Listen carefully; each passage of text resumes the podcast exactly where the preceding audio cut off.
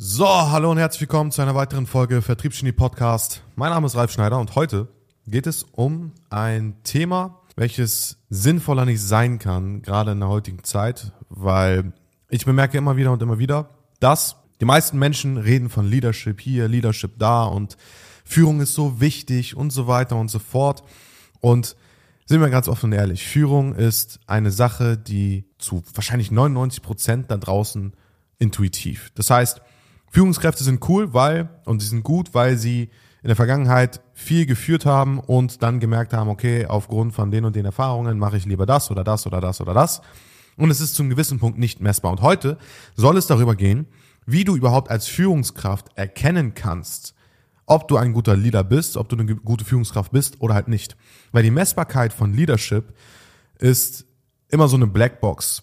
Man weiß irgendwie erst nach drei, vier, fünf Jahren, ob man ein guter Leader war, wenn sich halt eine Person in eine gewisse Entwicklung, äh, also eine gewisse Richtung entwickelt hat. Oder halt auch nicht. Das heißt, man bewertet einen Leader in der Regel immer am Endresultat und das Endresultat ist teilweise halt einfach relativ. Ne? Es kann halt länger dauern, es kann halt schneller gehen, es ist halt immer, immer was Relatives und es ist vor allem, und das ist die größte, größte Schwierigkeit dabei, es messbar zu machen, es ist intuitiv. Und jeder Mensch hat basierend auf seinen Erfahrungen natürlich auch einen anderen Umgang mit unterschiedlichen Situationen. Das heißt, es gibt den einen Leader, der in der Situation sagt, mach das auf gar keinen Fall und den anderen Leader, der halt sagt, hey, probier's mal aus und fall selbst auf die Schnauze, um danach zu mir zu kommen und mich zu fragen, was XYZ. Also es gibt unterschiedliche Herangehensweisen und es gibt ja auch unterschiedliche Art und Weisen der Führung. Und das ist auch vollkommen gut und vollkommen normal, weil wenn es nur die eine Art und Weise der Führung gäbe, dann wäre es ja irgendwie langweilig. Also, worum geht's heute ganz genau? Erstmal geht es darum, wie messe ich das? Wie messe ich, ob ich ein guter Leader bin oder nicht? Und was man zuerst einmal verstehen muss, ist das folgende. Die Entwicklung eines Mitarbeiters ist massiv dadurch beeinflussbar, wie du dich selbst auch entwickelst. Das heißt, du kannst nur Mitarbeiter in eine Entwicklung bringen, wenn die Mitarbeiter sehen, dass du dich im Laufe der Zeit, wo sie bei dir unter deiner Führung funktionieren oder nicht funktionieren, ähm, wenn du dich in der Zeit selbst weiterentwickelst. Bedeutet, du kannst nur dann erwarten, dass deine Mitarbeiter sich weiterentwickeln, wenn du es schaffst, dich eigenständig weiterzuentwickeln. Weil Du kannst in der Regel von Mitarbeitern immer 80 Prozent von dem erwarten, was du leistest. Das heißt, beispielsweise du machst 100 Verkaufsgespräche im Monat, dann kannst du nicht erwarten, dass sie auch 100 machen, sondern du musst davon ausgehen, dass sie mindestens 80 machen. So.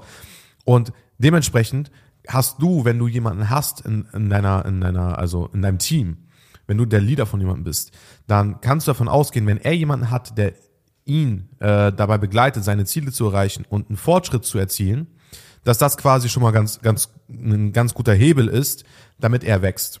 Und du musst natürlich auch wachsen, weil wenn er sieht, dass du nicht wächst, dann denkt er, okay, alles klar, mein Leader wächst selber nicht, das heißt, er kann sich nicht an sein Ziel bringen, bedeutet, ergo, er kann mich nicht an, sein, an mein Ziel bringen. Das ist die Schlussfolgerung, die Mitarbeiter sehr, sehr, sehr gerne machen. Dementsprechend ist es wichtig, selbst als Führungskraft immer zu wachsen. Wenn du wächst, wachsen deine Mitarbeiter automatisch. Bedeutet, wenn du selber merkst, du bist eine Führungskraft und du hast beispielsweise auf die letzte Zeitperiode von sechs Monaten, hast du dich kaum entwickelt dann wird sich das hundertprozentig auch zurückführen auf deine Mitarbeiter und die Entwicklung deiner Mitarbeiter. Weil es geht immer darum, dass du eine Sache vorlebst. Leader sind nicht nur Leute, es gibt dieses klassische Beispiel, ich habe es auch bei mir im Büro hängen, für jeden, der mein Büro kennt. Ich habe da ein Bild hängen, da gibt es einmal den Unterschied zwischen einem Boss und einem Leader. Und ein Leader ist quasi antreibende Kraft, die bewegt selber etwas und äh, der Boss ist einfach derjenige, der auf dem Thron sitzt und delegiert und sagt das, das, das, das, das, das, das. So. Das heißt, du musst mit einem eigenen Beispiel immer vorangehen. Aber das ist nichts Neues und darüber äh, will ich heute auch gar nicht so wirklich detailliert sprechen, weil das ist klar. Du musst selbst eine Entwicklung hinlegen, du musst selbst wachsen, weil nur so bringst du Leute dazu, dass du ihnen halt sagen kannst, ey, guck mal, du Idiot, du hast alle Mittel, die du hast. Du hast mich, du hast Informationsquelle X, YZ, was auch immer, du hast jemanden, der dich dabei unterstützt, deine Ziele zu erreichen. Ich hab's nicht und guck mal, wo weit ich, wie weit ich gekommen bin in der Zeit. Ich habe das, das, das, das, das und das gelernt. Du zeigst ihm auf, was dein Fortschritt war, so dass er sich dumm vorkommt, dass er diesen Fortschritt, den er erzielen hätte können in der Zeitperiode, nicht erreicht hat. Das ist eine. Der zweite Punkt ist, machst es halt natürlich auch fest, basierend auf tatsächlich eingetroffenen Resultaten. Das heißt Feedbacks, Feedbacks von beispielsweise Kunden. Ich gehe mal ganz gerne mal ein Beispiel durch. Wenn ich merke, dass ich vermehrt Feedbacks von Paul bekomme, weil Paul mein Mitarbeiter ist, dann ist das zurückzuführen natürlich auch auf Paul seine, seine Leistung, seine eigen erbrachte Leistung, hundertprozentig, aber hundertprozentig auch auf meine Führung. Bedeutet, wenn ich eine schlechte Führungskraft bin, dann ist es in der Regel so, dass ich wenig Resultate mitbekomme von Kunden und dass Leute mich zum Beispiel nicht fragen, also ich hatte gestern eine Situation, wo mich halt ein Kunde gefragt hat, ey, Paul ist eine absolute Maschine, wie hast du das gemacht? So, und das ist halt genau der Punkt. Du musst definitiv das Resultat verstehen. Was ist, was ist der messbare Wert, den ich bekomme, wenn, wenn ich Paul gut oder schlecht geführt habe? Resonanz. Resonanz seitens von Kunden. Beispielsweise. Paul ist Kundenberater, dementsprechend kriege ich die Resonanz von Kunden. Er kriegt die Resonanz von Kunden, David kriegt Resonanz von Kunden, Annika kriegt Resonanz von Kunden, jeder Einzelne kriegt Resonanz von Kunden. Und je häufiger der Name Paul erwähnt ist, desto stärker weiß ich, dass meine Führung dazu ge äh, geführt hat, dass er ähm, diese, diese Appreciation von unserer Zielgruppe oder von unseren Kunden halt dementsprechend bekommt. Und das, was ich die Kunden dann immer wieder frage, ist, ich, also ich gehe quasi nochmal den, den Ursprung zurück und dann gehe ich drauf ein und sage, okay, alles klar, ähm, Kunde kommt zu mir und sagt, ey, Paul, richtig krasser Typ, was, und dann sage ich, hey, was findest du denn besonders krass an Paul? Und dann schaue ich, ob es seine persönlichen Eigenschaften sind, ob es seine Stories sind, ob es seine Person an sich ist oder ob es halt auch teilweise die Ansicht auf gewisse Punkte ist, die er zum Beispiel von mir adaptiert hat oder wo ich ihm was mitgebracht, mitgegeben habe und so weiter und so fort. Das heißt, du gehst tiefer rein und fragst, basierend auf der Resonanz, die du erhältst, immer nach, was genau ist der relevante Punkt, weshalb du sagst, Paul ist eine absolute Maschine. Und dann erhältst du dann die Resonanz. Wenn du eine Führungskraft bist und sagst, hey, ich krieg richtig viele Resonanz von meinem Mitarbeiter, dass er richtig geil ist und hier und da und bla bla bla. Und dann sagt der, Mit äh, sagt der, der Kunde als Beispiel, Kunde, was auch immer, Partner, ist egal was es ist, ähm, der Kunde als Beispiel sagt dann, ja, der Mitarbeiter ist voll cool, weil äh, wir, wir haben irgendwie denselben Style. Wir haben irgendwie denselben Kleidungsstil und ich kann mich mit ihm voll identifizieren, weil äh, der hat auch, keine Ahnung, einen, einen Afro oder was auch immer. So, dann ist das in keinster Weise zurückzuführen auf deine Arbeit. Also du musst nicht nur die Resonanz bekommen, nicht nur je mehr Resonanz, desto besser hast du geführt, sondern je relevanter die Resonanz zurückzuführen ist auf die Dinge, die du mit deinem Kunden, mit deinem Mitarbeiter umgesetzt hast. Das ist eigentlich so die Faustformel. Das ist das eine. Das heißt, äh, die, der eine Punkt, wo du wirklich messen kannst, die Entwicklung und äh, deine, deine Führungsqualität, ist basierend auf den Resultaten, die deine Mitarbeiter erzielen und das Feedback, was du darüber bekommst. Und der zweite Punkt ist die Höhe der Entwicklungskurve. Und jetzt ist tricky, die Höhe der Entwicklungskurve, Kurve, nachdem du die meiste Zeit investiert hast. Das heißt, ab dem Zeitpunkt, das ist ja im Leadership in der Regel immer der Fall, dass du sehr, sehr viel Zeit investierst, investierst, investierst und irgendwann läuft er so ein bisschen von alleine. Natürlich immer noch mit deiner Beratung, immer noch mit deinen Hieben und hier und da, aber er läuft bis zu einem gewissen Punkt alleine.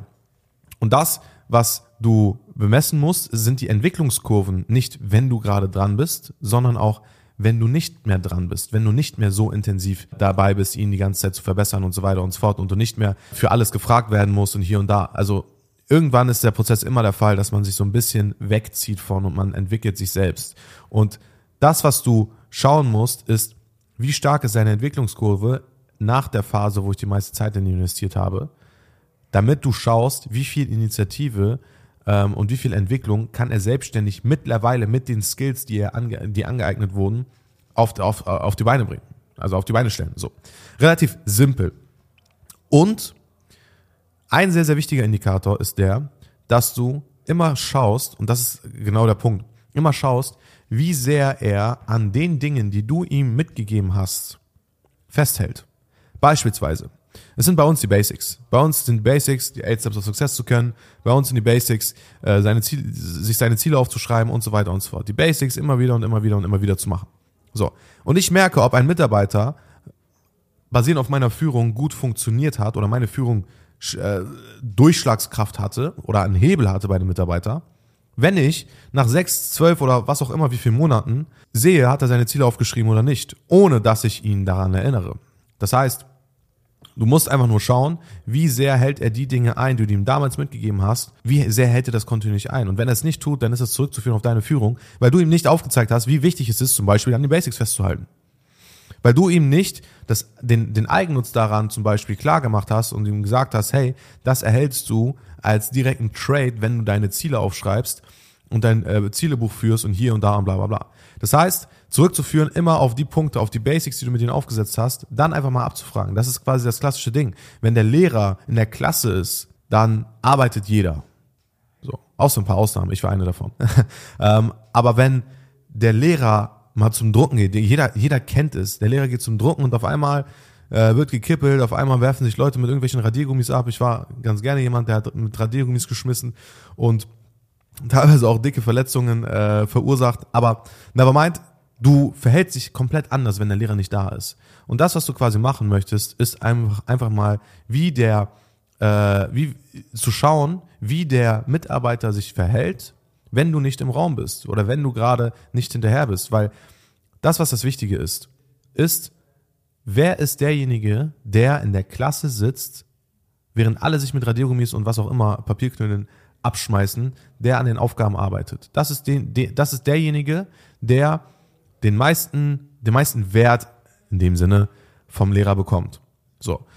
Und theoretisch müsste man so machen, dass man, wenn der Lehrer rausgeht, eine Kamera installiert und schaut, okay, alles klar, wer arbeitet mit, wer arbeitet nicht mit, um dann halt zu identifizieren, okay, alles klar, dem ist es wichtig, seine Ziele zu erreichen, dem ist es wichtig, seine, seine Aufgaben zu machen bis zum Ende der Stunde, was auch immer. Und genauso macht ihr es im Umkehrschluss auch bei euren Mitarbeitern. Das heißt, ihr macht dasselbe Prinzip eines Lehrers. Ihr schaut halt in der Situation dann, wie verhalten sich die Mitarbeiter, wenn du mal nicht im Raum bist? Und das könnt ihr halt testen darüber, dass ihr die Leute abfragt nach Dingen, die ihr in der Vergangenheit bereits aufgesetzt habt, wie zum Beispiel die Basics, das Zielheft und so weiter und so fort.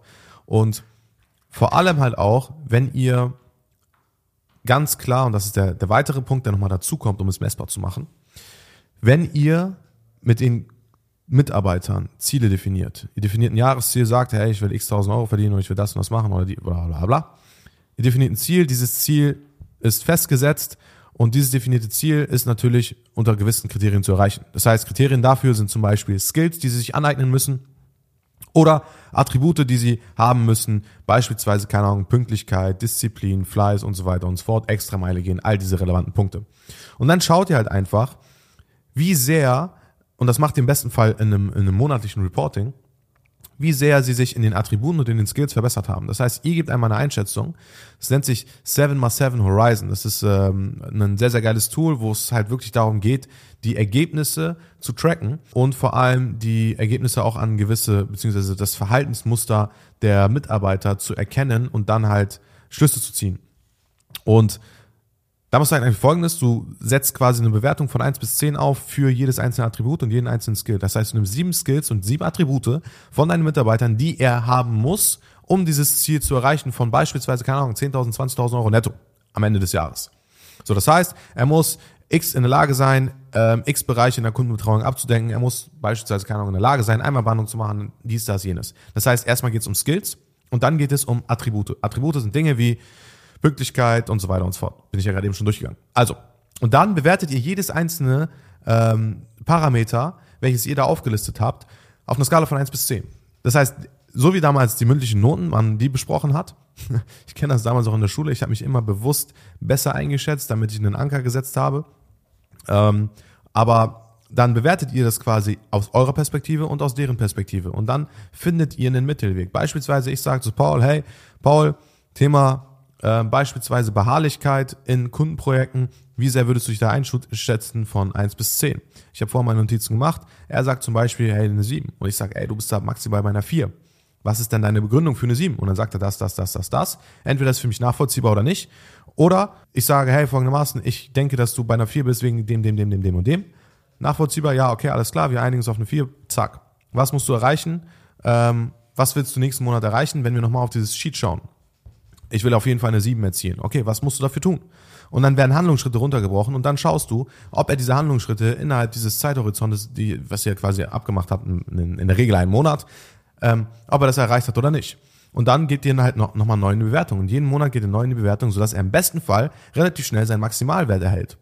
Und wenn ihr das aufbaut, dann könnt ihr basierend auf den letzten äh, Monaten schauen, okay, war die Entwicklung, wie stark war die Entwicklungskurve wo hat er vielleicht halt auch in bestimmten Bereichen ab, abgenommen, was die Attribute angeht. In der Regel nimmt man bei den Skills nicht ab, aber was die Attribute angeht und die Eigenschaften, ähm, da nimmt man, nimmt man immer ganz gerne ab. Das heißt, es kann mal sein, dass jemand beispielsweise die ganze Zeit pünktlich ist oder die ganze Zeit eine, eine hundertprozentige Willensstärke hatte und dann hat er sich von seiner äh, Freundin getrennt, was auch immer, und auf einmal ist der Wille runtergegangen. Und dann weißt du, okay, alles klar, was ist da passiert, dass da der Wille runtergegangen ist? Was ist da passiert, dass da die, die folgenden drei Monate es bei, keine Ahnung, Beharrlichkeit oder bei Wille immer eine 4 war statt, statt einer 7. So. Und da könnt ihr basierend darauf A, die Mitarbeiter immer wieder an ihren Zielen festhalten, das ist eine, und vor allem die Entwicklungskurve eurer Mitarbeiter tracken. Und sobald ihr das macht, ähm, habt ihr einen sehr, sehr starken Hebel, um eure Führungsqualität tatsächlich zu bemessen und dann halt nicht nur einfach so klassisches Führungsblabla zu halten und sagen, hey, ich bin die geilste Führungskraft der Welt und bla bla bla, sondern dann könnt ihr es wirklich messen und dann könnt ihr auch wirklich skalieren. Weil, wenn du es nicht schaffst, einen Ausbildungsprozess eines Mitarbeiters erneut abzubilden und individuell auf den Mitarbeiter immer wieder und immer wieder und immer wieder Mitarbeiter aus deinem Arsch zu ziehen, best auf gut Deutsch gesagt. Klingt jetzt ein bisschen harsch, aber wirklich, du musst ja Leute kreieren. Und wenn du nicht in der Lage bist, Leute zu kreieren und Leuten zu Best Performance zu bringen, dann bist du halt einfach eine scheiß Führungskraft. Und das sind die Indikatoren, woran du bemesst, äh, woran du bemisst, dass du eine gute Führungskraft bist oder eine schlechte Führungskraft bist. Und vor allem, wenn ihr Schwierigkeiten habt, genau das zu messen, wenn ihr nicht einschätzen könnt, bin ich eine gute Führungskraft, bin ich eine schlechte Führungskraft, dann meldet euch ganz gerne unter www.salesx.de und ja, dann mach ein kostenloses Erstgespräch aus mit einem unserer Jungs und dann sprechen wir mal im besten Falle gemeinsam über das Thema Leadership und wie ihr es hinbekommt, euer Leadership zu optimieren, weil in der Regel ist das einer der Hauptquellen, weshalb Unternehmer versagen. Also, in dem Sinne, vielen Dank für den heutigen Podcast. Wir hören uns beim nächsten Mal. Bis dahin, ciao, ciao.